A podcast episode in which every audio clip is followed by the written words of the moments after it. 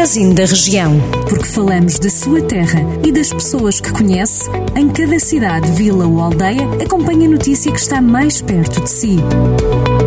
Magazine da Região. Edição de Micaela Costa. São Pedro de Sul está disponível para receber refugiados da Ucrânia.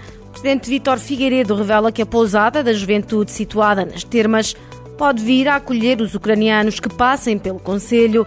A autarquia já começou a preparar tudo para acolher estas pessoas. Ao todo, estão reservados meia dúzia de apartamentos. Já a pousada da juventude tem 138 camas. Outra das preocupações é a procura de emprego.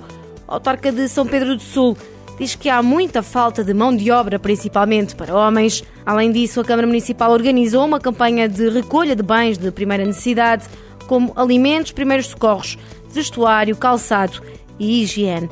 A recolha é feita nas antigas instalações do Moreira e Rodrigues, no Largo da Cerca. Três alheiras distintas, produzidas em Carregal do Sal, foram premiadas na segunda edição do concurso Provamos e Gostamos 2022 com a chancela de qualidade do fumeiro Flor de Sal, a alheira de cogumelos, através da inovação do produto, recebeu o prémio Provamos e Gostámos Muito, enquanto que as alheiras de leitão e de cabrito foram distinguidas pela sua inovação e execução, tendo recebido o prémio Provamos e Gostamos.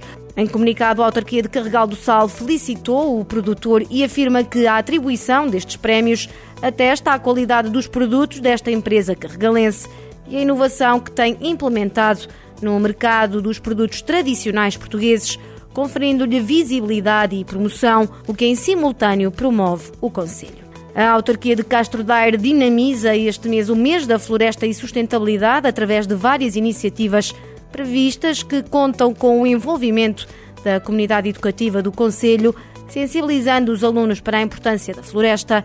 De acordo com uma nota do município, o mês da floresta tem como objetivo fomentar a sensibilização e a consciencialização de todos os participantes para a importância da floresta e da sua sustentabilidade na multiplicidade dos seus usos e funções e para a responsabilidade coletiva na sua proteção e valorização.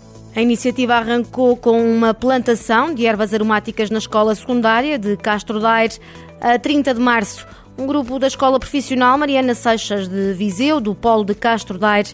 A 30 de março, um grupo da Escola Profissional Mariana Seixas, do Polo de Castro Daire, vai percorrer o percurso pedestre PR3 Trilhos de Carvalhos, em Guzento.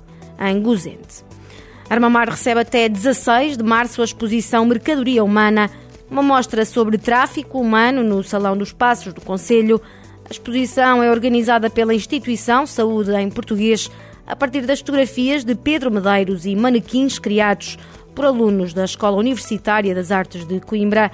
A mostra quer levar à reflexão o crime de tráfico de seres humanos, apresentando uma componente inclusiva com folhetos e legendas em braille para pessoas cegas e ambliopes.